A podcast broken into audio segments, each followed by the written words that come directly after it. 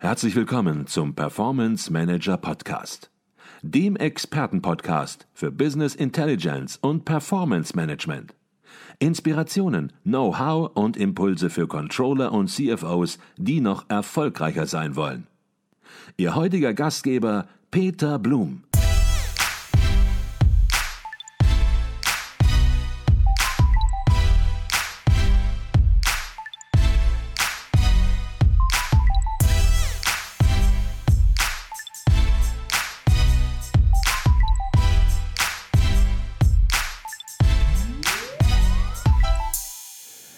Herzlich willkommen im Performance Manager Podcast. Mein Name ist Peter Blum.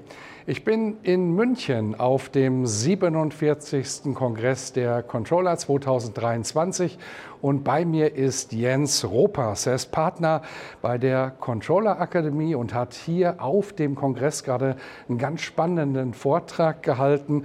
Über den wollen wir jetzt auch sprechen. Doch zunächst mal herzlich willkommen im Performance Manager Podcast, Jens Ropers. Herr Blum, ich freue mich, dass ich da sein darf, mal wieder nach ein paar Jahren. Und bin gespannt schon auf Ihre Fragen. Ich bin auch auf Ihre Antworten sehr gespannt, denn Sie haben wirklich einen spannenden Vortrag gehalten, der lautet FICO-Transformation, die Konstante in einer dynamischen Welt. Und ähm, wenn Sie einen Wunsch äußern dürften und der Wunsch lautet, eine Kernbotschaft muss angekommen sein bei den Teilnehmern, was wäre das für eine Kernbotschaft?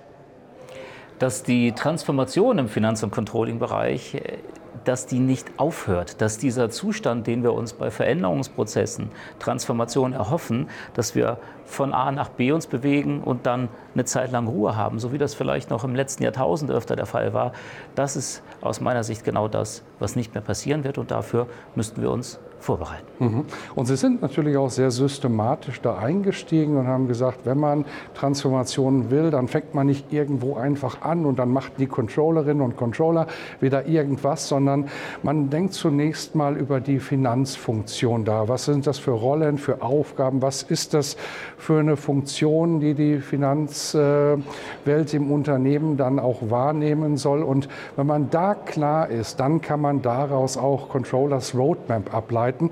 Also fangen wir vorne an. Sie sprechen dort auch von einer ganzheitlichen Analyse. Was sind die Kernthemen dieser Analyse? Wie ist die Vorgehensweise? Also vor der Analyse noch kommt die Richtung und äh, eben damit die Frage, wo möchte ich hin mit meinem Controlling-Bereich. Und äh, da können wir sehen, sprechen von einer Vision, welche habe ich da. Und da fängt schon das erste Thema an, die muss ja zum Unternehmen, zur Unternehmenskultur, zur Unternehmensstrategie passen. Und hier erlebe ich das häufig, dass jetzt Finanz- und Controlling-Verantwortliche sagen, ja, ich möchte meinen Weg gehen der muss dann aber auch mit der Geschäftsführung abgestimmt sein. Also ich brauche dort eine abgestimmte Zielsetzung und ein abgestimmtes Vorgehen. Jetzt braucht es aber auch dann das Mindset beim CFO und bei der Controllingleitung. Und ich habe mich in den letzten Jahren ein bisschen auf den Mittelstand fokussiert und spezialisiert. Und gerade hier ist oft noch eine Diskrepanz da. Was sollten denn dort die Controlling-Leiterinnen und Leiter vorantreiben und was wollen sie denn selbst? Dort äh, ist schon eine ganze Menge an Diskussions- und Erklärungsbedarf aus meiner Sicht. Also schon an dieser Richtung. Wenn wir dann in die Umsetzung gehen oder dann in die Analyse reingehen, wo müsste ich denn jetzt den Hebel ansetzen, dann gibt es jetzt für mich so klassische Themenfelder, Handlungsfelder. Das eine ist jetzt äh, BI-Systeme und, und, Daten. Eben, wie stehe ich dort äh, da? Und da gibt es ganz interessante Beobachtungen. Dann kommt aber auch das Thema Rollen, Organisation und Zusammenarbeit. Wie wollen wir uns dort in Zukunft aufstellen? Welches Verständnis haben wir? Und damit ganz eng verwoben ist auch die Frage, wer ist eigentlich alles da? Also welche Menschen sind jetzt im Controlling, jetzt im Finanzumfeld tätig, einschließlich der Leitung? Und welchen Mindset haben die? Und wie kriegen wir dort die neuen Kompetenzen mit den Menschen gemeinsam umgesetzt? Das sind für mich so die zwei wesentlichen Themen. Und dann gibt es noch eine Reihe weiterer Aspekte, die in so einer ganzheitlichen Analyse beleuchtet werden können. Ich mache es mal ganz schnell, das Thema Risiko-Compliance. Natürlich jetzt Mensch, Kultur, das hatte ich am äh, Vorbeigehen schon erwähnt. Dann haben wir äh, den äh, Aspekt Strategie, auch wohin möchten wir das Unternehmen entwickeln, Strategie und Geschäftsmodell und äh, dann das Thema Steuerungsmodell und KPI. Und da habe ich ja auch eine kleine Umfrage gemacht.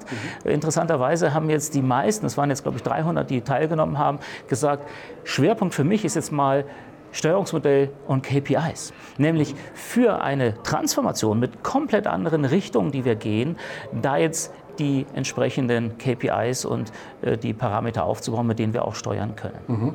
Nach einer Zielbestimmung und dann entsprechend auch Analyse des Finanzbereichs folgt eben, wie Sie es nennen, Controllers Roadmap. Sind das die Themenfelder, die Controllers Roadmap ausmachen, die Sie jetzt gerade schon genannt haben?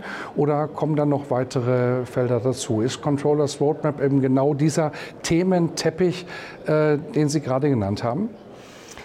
Ja, einerseits. Andererseits äh, könnten natürlich noch welche hinzukommen, weil ich habe jetzt einfach mal aus, aus den Gesprächen, aus meiner Erfahrung heraus ein paar Dinge zusammengestellt. Hier ist immer mein Impuls, denkt bitte selbst nach. Also was fehlt denn vielleicht noch in Bezug auf meine Organisation, die Menschen in meinem Unternehmen oder mich selbst auch? Und dann ergänzt man eben diese Handlungsfelder. Und gleichzeitig merkt man auch dann sehr schnell in der Roadmap, da muss ja priorisiert werden. Ich kann nicht auf sieben Themenfeldern gleichzeitig Schritte voran machen, meistens nicht. Und da erlebe ich das, dass viele Unternehmen ein Thema noch immer haben mit dem äh, Datenaspekt und den damit verbundenen Systemen. Da gibt es noch nicht die Single Source of Truth, da wird noch sehr viel hemdsärmlich gemacht. Und das ist so ein Hygienefaktor, der eigentlich nichts mit Transformation zu tun hat. Aber wenn ich das nicht habe, dann kann ich auch nicht die nächsten Schritte gehen. Das ist etwas, was sehr stark herauskommt. Aber tendenziell reduzieren sich diese sieben Felder auf zwei, drei, die zunächst mal den ersten Schritt, die ersten Meter ausmachen. Mhm. Die einzige Konstante ist die Veränderung, das sozusagen der Untertitel auch Ihres, Ihres Vortrags. Und das spüren natürlich Controllerinnen und Controller ja schon seit einiger Zeit massiv, auch wenn man hier auf dem Kongress der Controller ist. Man hat eigentlich das Gefühl, da strömt ganz, ganz viel auf das Controlling ein. Ganz viel wird erwartet äh, vom Controlling. Man hat manchmal auch das Gefühl, manches wird abgeladen im Controlling. Die Controller und soll es schon richten irgendwo, wenn sich kein anderer im Unternehmen dafür verantwortlich fühlt. Von daher, die einzige Konstante ist die Veränderung. Wie sehen Sie diese Veränderung? Wie muss sich das ganze Feld sortieren? Wie muss sich das oder wie wird es sich entwickeln, damit aus diesem gesamten Thementeppich auch wieder ein bisschen in Anführungsstrichen Struktur wird? Ja, das ist ein ganz wichtiger Punkt. Ich meine, die Struktur darf schon in der Roadmap entstehen. Äh, letztlich ist das für mich aber ein Punkt, äh, wo ich äh, auch im Vortrag äh, ja, ein Modell aus den 90ern aufgegriffen habe von McKinsey, die Three Horizons of Growth, wo eben der Fokus ist, wenn du dein Unternehmen entwickeln willst, wenn du wachsen willst, dann schau auf das, was jetzt wichtig ist, was wirksam ist in diesem Jahr. Aber bitte, was ist mit dem zweiten Horizont? Wie entwickeln wir uns weiter? Also Effizienzsteigerung fürs Hier und Jetzt. Wie entwickeln wir uns weiter, angelehnt an das bestehende Modell? Und dann der dritte Horizont wäre perspektivisch noch weiter in der Zukunft neue Geschäftsmodelle, neue Beteiligungen, wie, wie kann ich denn grundsätzlich wachsen? Und dieses Modell adaptiert auf die Transformation wird für mich bedeuten, und das ist für mich entscheidend, mach alle drei Horizonte jetzt also sorge dafür, dass Know-how im Unternehmen ist, etabliere entsprechende ja, Projekte auch, sodass eben nicht nur auf der Effizienzschiene wie jetzt gearbeitet wird in vielen Firmen, sondern auch die nächsten zwei Horizonte jetzt vorbereitet werden, damit wir in zwei, drei, fünf Jahren auf Basis dieser Vorbereitung dann agieren können. Mhm. Das Problem, was ich erkenne, ist die Zeit. Ich, ich finde es ein schönes Bild auch, die zwei Waldarbeiter, die mit der Säge sägen. Ein Wanderer geht vorbei und sagt, sag mal, ihr sägt mit der stumpfen Säge, was soll das denn? Und die Aussage ist, wir haben keine Zeit, die Säge zu schärfen, weil wir müssen sägen. Und das ist für mich das Dilemma. Wenn wir immer nur auf einem Horizont unterwegs sind, optimieren wir hier und jetzt, das ist wichtig. Und dann kommen wir in den nächsten Horizont und haben wieder das gleiche Problem. Also entscheidend ist für mich, wie kann ich perspektivisch in die Zukunft herein meine Ressourcen einsetzen und das Unternehmen weiterentwickeln. Und das das rollierend sich immer fortsetzt. Mhm. Ich glaube, das ist ein schönes Bild, äh, was die Situation sehr, sehr deutlich macht, sich eben Zeit zu nehmen, die Säge zu schärfen, um dann eben wieder effektiver, effizienter an die Arbeit zu gehen. Es bedeutet Veränderung, das ist klar, aber Veränderung mit stumpfen Werkzeugen, mit stumpfen Mitteln wird eben so auch nicht funktionieren oder wird einfach nicht sinnvoll sein, nicht effizient sein. Jetzt gibt es aber natürlich schon Use Cases, es gibt Praxisbeispiele aus dem Mittelstand, wo das ganz gut gelungen ist und Sie haben auch hier auf dem Kongress ein, zwei Beispiele genannt. Vielleicht können Sie die hier im Podcast auch zumindest noch mal andeuten.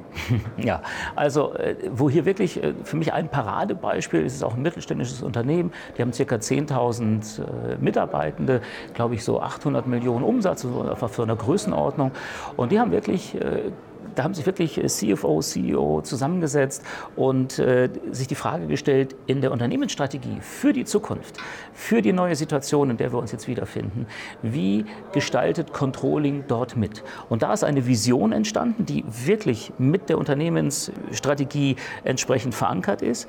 Dann ist das in mehreren Workshops auch von dem Controllingleiter selbst äh, entsprechend umgesetzt worden. Und das finde ich immer fantastisch. Man kann sich natürlich von außen Impulse holen, aber ich kenne leider viele Unternehmen, die holen sich mehr, sondern ganze Konzepte und wundern sich, dass es nicht funktioniert. Das ist also von innen heraus erarbeitet worden.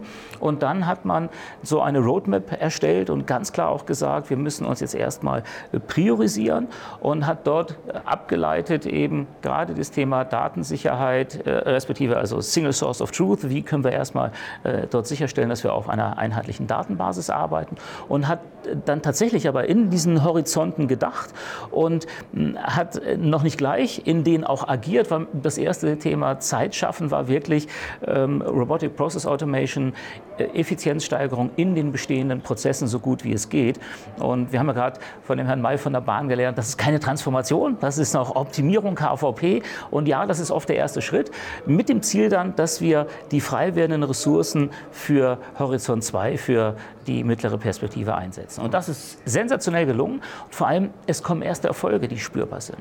Mitarbeiter versuchen sich selbst wegrationalisieren äh, zu können, um anders äh, dann das Unternehmen äh, mitzuhelfen, zu entwickeln. Das finde ich einfach fantastisch. Also das ist mein Paradebeispiel. Mhm. Ich weiß jetzt nicht, ob ich das Unternehmen nennen darf. Es ist ein positives Beispiel, deshalb lasse ich es lieber. Mhm. Also für mich aber wirklich äh, ganz, ganz toll. Ich glaube, kommt auch gar nicht auf die Unternehmensnennung an, sondern kommt eben darauf an, eben ein Muster rüberzubringen an andere Controllerinnen und Controller, eben wie man das Thema angeht. Und das ist es ja auch, was viele beschäftigt. Wenn viele werden uns zuhören und werden jetzt denken, Mensch, wie gehe ich das Ganze ganz konkret bei mir im Unternehmen an? Wie organisiere ich Transformation? Welche Kompetenzen brauche ich dazu? Sie haben da gerade schon sehr viel zu gesagt, aber vielleicht bringen wir das noch mal unterm Brennglas auf den Punkt. Was würden Sie ganz konkret als Antwort geben, wenn jemand aus dem Mittelstand Sie fragt, was soll ich tun? Interessanterweise würde ich dann super in die Tiefe gehen, weil das andere, ich brauche eine Vision, ich brauche eine Analyse, eine Roadmap, im Prinzip geschenkt, oder? Wissen wir, ist Controlling äh, Handwerkszeug, was wir schon oft betreiben.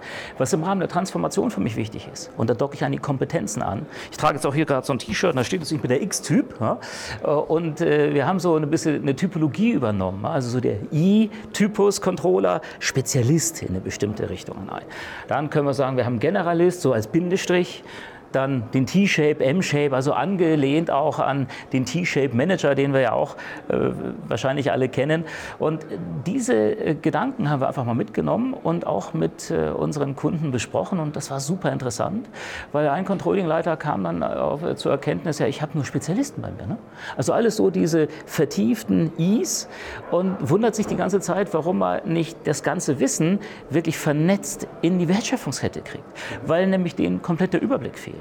Und das ist jetzt für mich ein, Punkt auch, ähm, mal hinzusehen, bevor ich jetzt die Transformation starte, wer ist alles da? Wie ticke ich auch? Und auch ehrlich zu sich zu sein.